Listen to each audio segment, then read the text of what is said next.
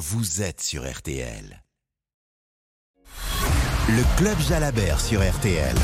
Laurent Jalabert, Christophe Paco. Bonsoir à tous, bienvenue ce soir à Cotteret après une étape attendue. La deuxième dans les Pyrénées, on avait dit que ce serait dense et intense, on était servi. Petit coup de mou peut-être hier pour Pogachar, en tout cas il a répliqué de main de maître d'une façon incroyable. Il a réussi à rester tout d'abord dans la roue au Tourmalet et puis ensuite l'attaque à quelques hectomètres de l'arrivée. Du beau travail quand même Laurent Jalabert après une grande journée pourtant pour son adversaire et la Jumbo Visma, son équipe qui avait bien roulé dans la vallée. Oui, on s'attendait à, une attaque d'envergure quand on a vu l'équipe Jumbo envoyer devant, comme elle l'avait déjà fait l'année passée, euh, Wout van Aert, le champion belge, euh, pour servir de relais plus loin dans l'étape. Et ensuite, euh, quand ils ont pris les commandes du peloton derrière l'échappée, pour durcir la course au pied du Tourmalet. On n'a pas été déçus. Il y a eu vraiment un train d'enfer qui a été mené par cette équipe en le Tourmalet. Et là, on s'est rendu compte au moment de l'attaque de Vingort que Pogacar n'était pas le même qu'hier. Il était mieux aujourd'hui, il avait de meilleures jambes à quel degré de fatigue euh, s'est-il présenté au, pied de la dernière montée? Ça, on l'ignorait et on s'est rendu compte à 3 km de l'arrivée ben, qu'il en avait encore sous le capot et qu'il était capable d'accélérer. Il nous a fait la totale, hein, des petites grimaces et même il a mis une petite douleur sur son poignet. Il y a beaucoup d'intox, c'est un, c'est un grand showman quand même, Pogacar. ah, il, il, joue, euh, il joue, c'est vrai, euh, c'est vrai qu'il joue un petit peu au bluff aussi. Il a montré que, bah voilà, il fallait se méfier de lui, encore une fois. Et après le, allez, la petite frayeur qu'il s'est fait la veille, il a surtout montré qu'il avait un sacré tempérament, que c'est un vrai champion, qu'il a réagi en champion, en, attaquant et en récupérant du temps à son adversaire. Il avait un débours de 53 secondes ce matin au départ de Tarbes, à l'arrivée avec les bonif, la bonification de 10 secondes. C'est un beau résultat puisque désormais, il n'est plus qu'à 25 secondes du nouveau maillot jaune tout de même, faut-il le rappeler, parce que Vingord reprend son maillot jaune qu'il avait laissé sur les Champs-Élysées l'an dernier. Ça fait sa douzième victoire d'étape. Et Pogacar, lui, euh, sa dixième journée, sa douzième journée en jaune, pardonnez-moi, pour Vingord garde et la dixième victoire d'étape donc pour Pogachar qui s'impose ici avec 24 secondes d'avance sur son plus sérieux rival. On l'a bien compris, sera un match à deux. C'était de la revanche ou pas? On va revivre évidemment l'étape du jour et toutes les réactions. Et puis vous, on attend vos appels au 32 10 3 2 1 0. Mais tout d'abord, comme le veut la tradition, sur Artel, l'arrivée ici à Cotteret avec Nicolas Georgerot. C'était comme ça.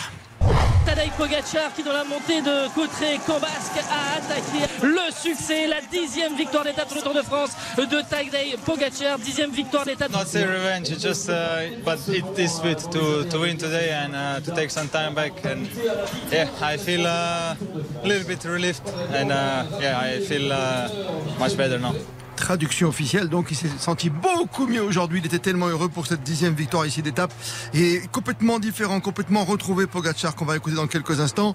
C'est le Pogachar qu'on attendait. Ça sauve un petit peu le tour, Laurent Jalabert, pour faire simple, parce que on aurait pris trois minutes de Vingard comme hier, c'était terminé. Hein. c'est ce qu'il a essayé de faire, lui et son équipe. Ils ont raison d'ailleurs d'avoir tenté euh, de, reléguer Pogachar un peu plus loin. Quand tu sens que l'adversaire est peut-être dans les cordes, ben, c'est le moment de frapper. C'est comme ça en boxe, par exemple. Et si la crête est ouverte, tu tapes dessus et puis on arrête le match. Donc euh, oui, il a, il a, eu raison de tenter, mais voilà, Pogacar euh, savait qu'il jouait gros dans le Tourmalet et en accrochant la roue euh, du Danois, eh bien, je pense qu'il s'est donné une chance de gagner le Tour. Rien n'indique qu'il le gagnera. Il ne l'a pas encore gagné, et c'est pas sûr qu'il y arrive, mais en tout cas, il est dans le match et il y aura duel jusqu'au bout. Parce que depuis le début, on sait qu'il sera meilleur en troisième semaine, logiquement. On le suppose. vu qu'il il a un petit peu de retard à l'allumage, on suppose que ça finira mieux à la fin. Pogachar devant Vingegaard 24 secondes. Euh, un petit espoir quand même qui arrive derrière un Norvégien qui avait gagné le Tour de l'avenir, Johansen qui fait troisième, pas l'oublier. Belle perf devant Guerrero, chaud de nouveaux noms hein, dans le Tour de France qui arrive aussi quand on regarde un petit peu la course podium. Mais le maillot jaune n'a pas démérité. Celui qui était en jaune ce matin. Jay Inley termine euh, sixième devant Rodriguez, premier français Romain Bardet dixième. Godu 13e cette étape, on retrouve un bon Pinot en 20e position et Martin, Guillaume Martin en 21e position. Au général donc Pogachar, tout de jaune vêtu devant plus. Tout, Pogacar, je vais y arriver parce que je les mélange chaque fois maintenant. Vingegaard en jaune devant Pogacar à 25 secondes puisqu'il se rapproche.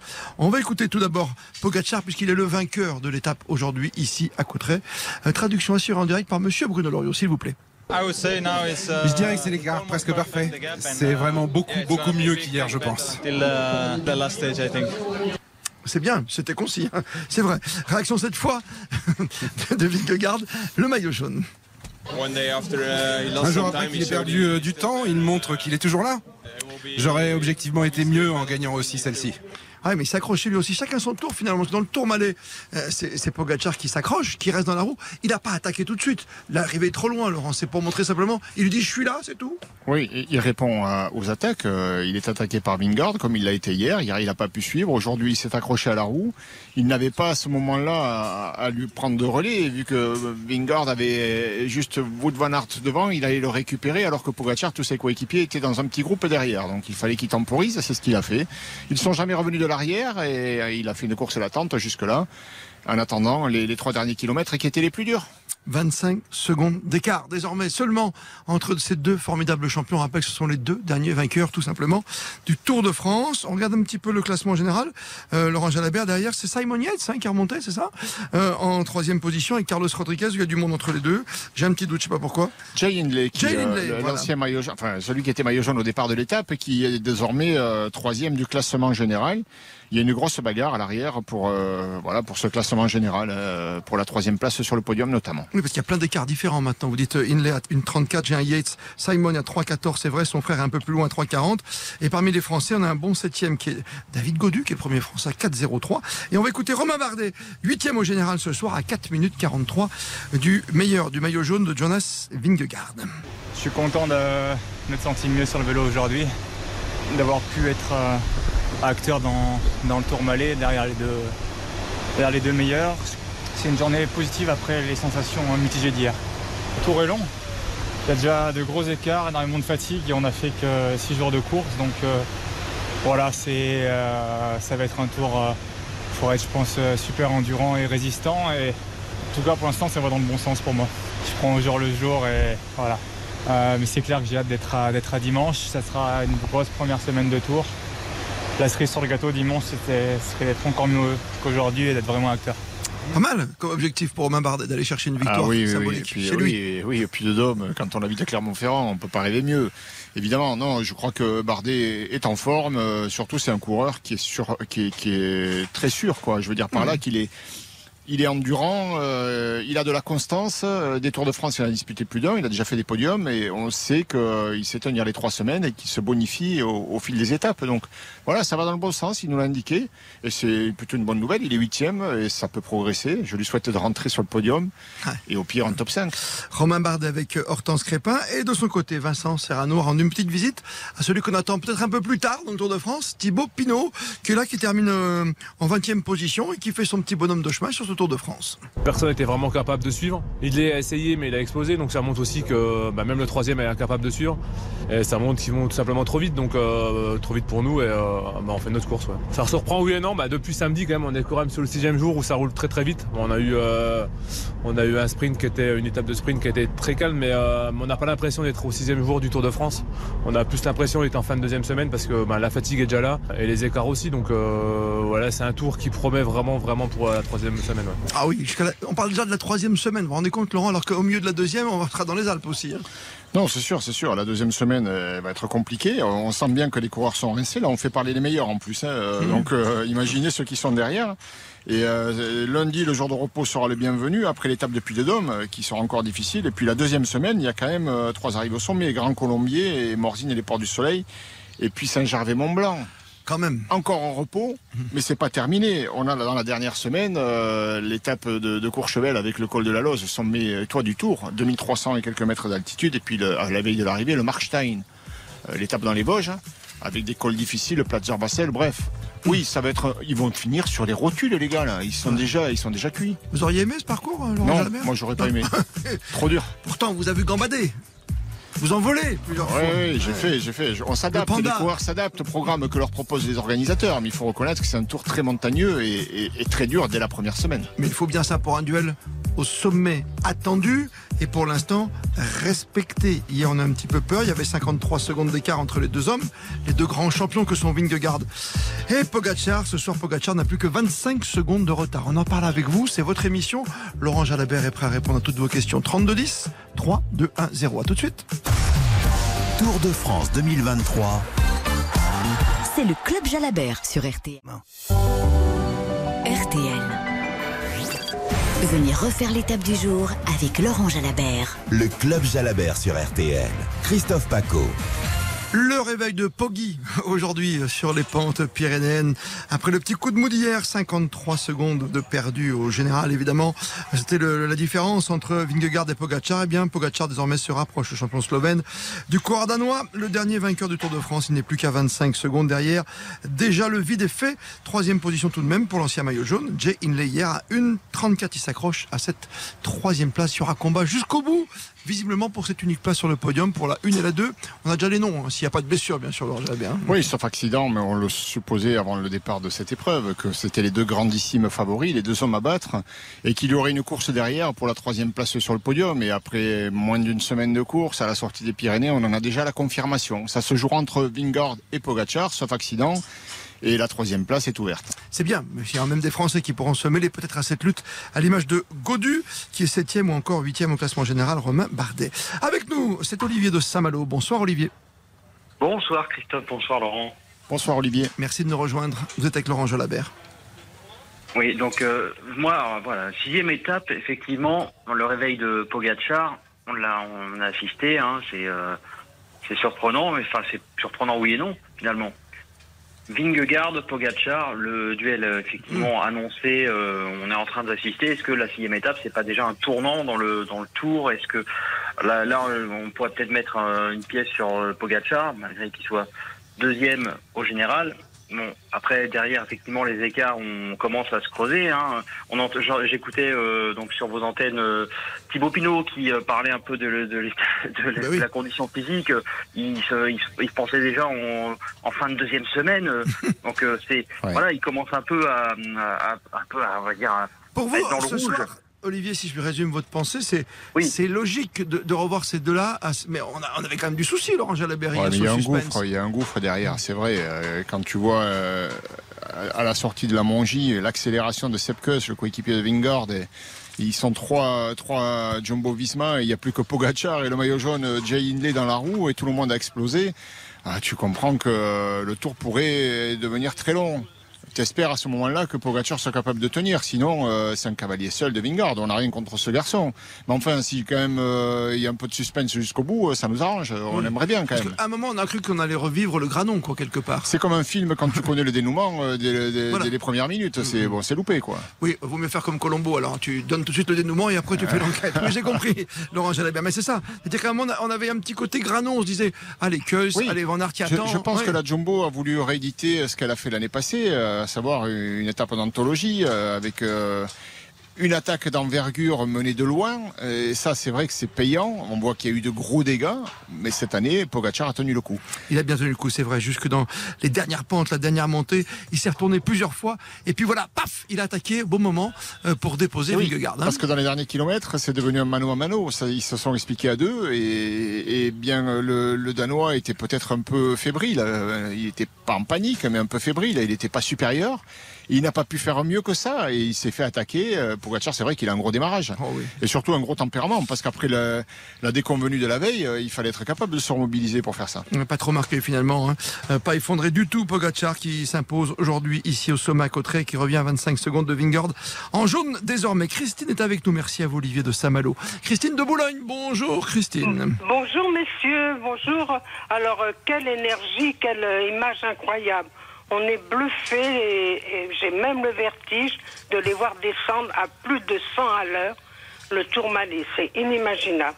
Alors moi, je voulais vous demander, euh, je pense que vous, Youn van Eyck va faire des merveilles euh, dimanche euh, pour le départ de Saint-Léonard de Noblat.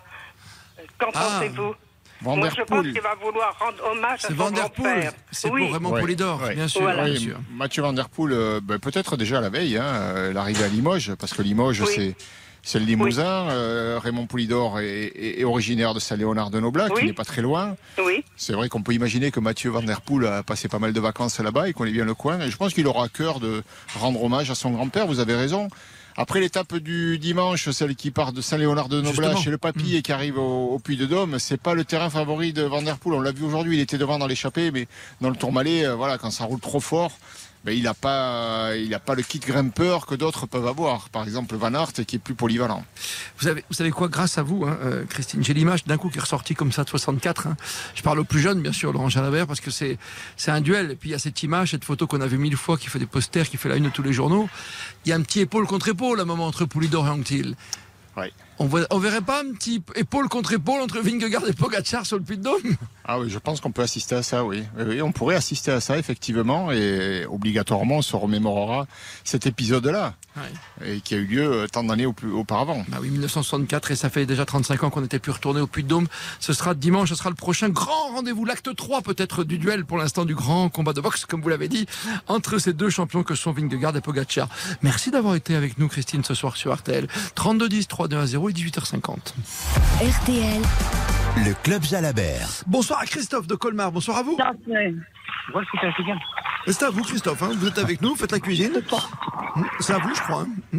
On vous écoute, Christophe. Il va falloir baisser la petite radio à côté, comme ça il y aura moins de décalage. Vous dites à madame hein, de baisser ou à vos amis à côté dans la voiture. Et normalement, vous devrez être en duplex avec nous. Christophe, on vous entend, on vous écoute. Oui, vous m'entendez?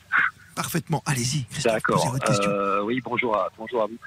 Euh, non, moi, j'ai pas vraiment une question, mais plutôt une réflexion que je me fais sur euh, Bah, ce Tour de France euh, par rapport à par rapport à, à Pogacar et, et à Vingegaard, qui sont euh, euh, une opposition de, de, de, de style et de caractère euh, qu'on a souvent vu dans, dans le cyclisme. Euh, un coureur qui qui est très, comment dire, ben, en fait, un coureur qui colle tout à fait au monde d'aujourd'hui, euh, Pogacar. Euh, je vais vous dire que ce n'est pas ma tasse de thé, c'est-à-dire un champion euh, parfaitement euh, décomplexé, trop décomplexé, qui, je juge, veut souvent prendre la lumière, prendre la lumière pour lui, et euh, Manque qui incarne parfaitement. Ouais, je, je trouve qu'il y a un manque d'humilité. Oui, oui, notamment un manque d'humilité qui se cache, qui se voile derrière, euh, euh, derrière une décontraction de tous les instants. Et en fait, je pense que euh, il n'a pas à se, à se, il n'a pas à se culpabiliser d'être un gagnant. C'est un gagneur comme l'a été Merckx, comme l'ont été Merckx et Hino, qui n'étaient pas des bons caractères. Euh, On va pas changer or, les gens, on va pas changer les on gens, ne va pas Christophe. changer les gens. On ne va pas changer les gens, tout à fait.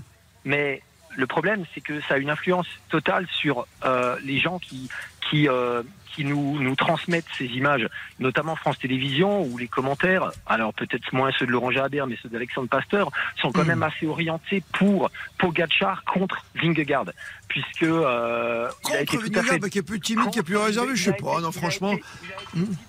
aujourd'hui avec Pogachar, alors qu'hier, le, la performance de Vingegaard, qui, vous le reconnaîtrez, est exceptionnelle, n'a été, n'a été observée qu'à travers le prisme de la défaillance de Pogachar, où on était Ouais, en train pas. de se poser les Oh, questions. je suis pas d'accord avec vous, moi, parce on que- va laisser répondre Laurent Jalabert, Ouais, s'il ouais, vous plaît. Permettez-moi, hein, je suis pas d'accord avec vous. Je pense qu'on a du respect pour tous les coureurs et on les traite euh, d'égal à égal. hein. Euh, Simplement hier. euh, Pogacar n'a pas pu suivre, on l'a remarqué, on l'a dit très largement, et on n'a jamais dit que c'était Pogacar qui avait été mauvais, c'est Ving- Vingegaard qui était plus fort. On s'est dit à ce moment-là, Bah forcément, euh, il va écraser le tour.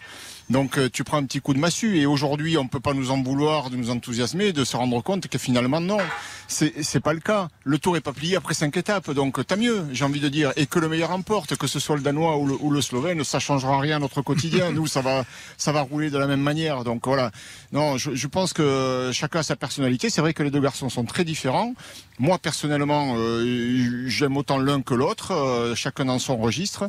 Mais euh, voilà, moi, moi, je me réjouis qu'aujourd'hui Pogacar ait pu tenir le coup. Je me réjouis parce que c'est bien pour le tour, je pense. Et on aime cette image. En plus, on a deux champions, de grands rivaux qui se saluent, qui se tapent dans la main à l'arrivée, quand Et ils vont faire le temps- petit vélo pour oui, c'est vrai, vrai, a- ça reste du sport et à l'arrivée il y a du fair play et en même temps. Bah, je respecte aussi le- le- l'opinion de notre auditeur qui dit ben, plus pour l'un que, le- que pour l'autre. Il il y avait des pros en Anquetil, il y avait des pros Poulidor, c'est comme ça. Le comme vélo, ça. ça a toujours été comme ça. Pro Sénat, il y en a toujours comme ça, il y en a pour Toujours. tous les goûts dans tous les sports. Jalabert Virang, c'était bien ça aussi, hein, c'était très très très bien. Ah, puis Jalabert, c'était pas facile quand il était coureur aussi d'interviewer, comme pour nous les journalistes aussi, il avait son caractère. C'était pas Poggy, hein Ouais, non plus Jalabert. hein C'est comme ça, si t'as pas de caractère, je pense que tu peux pas percer dans ce milieu. Vous n'avez pas été numéro un mondial, vous? Quelque temps. Quelque temps. Laurent Jalabert, c'est ça un caractère de champion. Et puis chacun le vit, le vit comme il, comme il le sent, il le ressent. Voilà. Oui, mais c'est bien, ça fait débat, ça fait parler, Tant mieux. euh, ça énerve les uns, euh, ça remonte les autres, et, et ça marche aussi auprès des champions. Euh, Vingard, Pogacar, bon, j'espère que Vingard va réagir et dimanche qu'il va, il va vouloir renverser tout ça à nouveau. Ça va être superbe. Merci d'être avec nous. 32-10, 3-2-1-0. Pogacar, l'étape, Vingegaard en jaune. À tout de suite. Le Club Jalabert. Moi. RTL. Le Club Jalabert. Pour conclure, on rappelle, Laurent Jalabert, cette victoire qui fait du bien au cyclisme. hein. Pogacar qui s'impose devant Vingegaard. Il y aura donc combat jusqu'au bout, on est bien d'accord? Ah, nous verrons jusqu'au bout, je n'en sais rien, mais en tout cas, l'intérêt de la course est relancé. Le maillot jaune termine sixième. Les Français, dixième de l'étape et Godu, euh, treizième. Donc dixième pour Bardet, treizième pour Godu. Les meilleurs Français au général, tout simplement, on les retrouve dans ce classement. Godu est septième, Bardet est huitième. On rappelle que Vingegaard, ce soir, n'a plus que 25 secondes d'avance sur Pogacar et une 34 sur Inlay, le troisième. Demain, ça va rouler peut-être tranquille, sauf à la fin. Mont-de-Mars en Bordeaux, samedi Libourne, Limoges. Et puis dimanche, il y aura le Puy-de-Dôme. Ça vous va le programme? Monsieur Cellier? Ah moi ça me va. Non mais j'ai tellement eu la frayeur hier de voir le tour euh, terminé que Comme je, beaucoup. je- suis comme vous euh, pleinement rassuré avec ce combat des chefs qui, qui s'annonce. Et Ce sera de calme passion, demain ou alors ça va frotter dans le finish Hop, hop, hop. Laurent Demain, ça va frotter, mais c'est les, les sprinteurs, les grosses cuisses qui ressortent. Les grosses cuisses seront de sortie J'adore. demain. À demain. Ça va être très sympathique. Pour le club Jalabert. Avec grand plaisir. Merci les amis. À demain. Donc, nous on va se retrouver dans quelques secondes pour reprendre le fil de, de l'actualité avec évidemment le journal de 19h et dans la foulée la météo assez radieuse mais très chaude de votre vendredi, samedi, dimanche. À tout de suite sur RTL. RTL.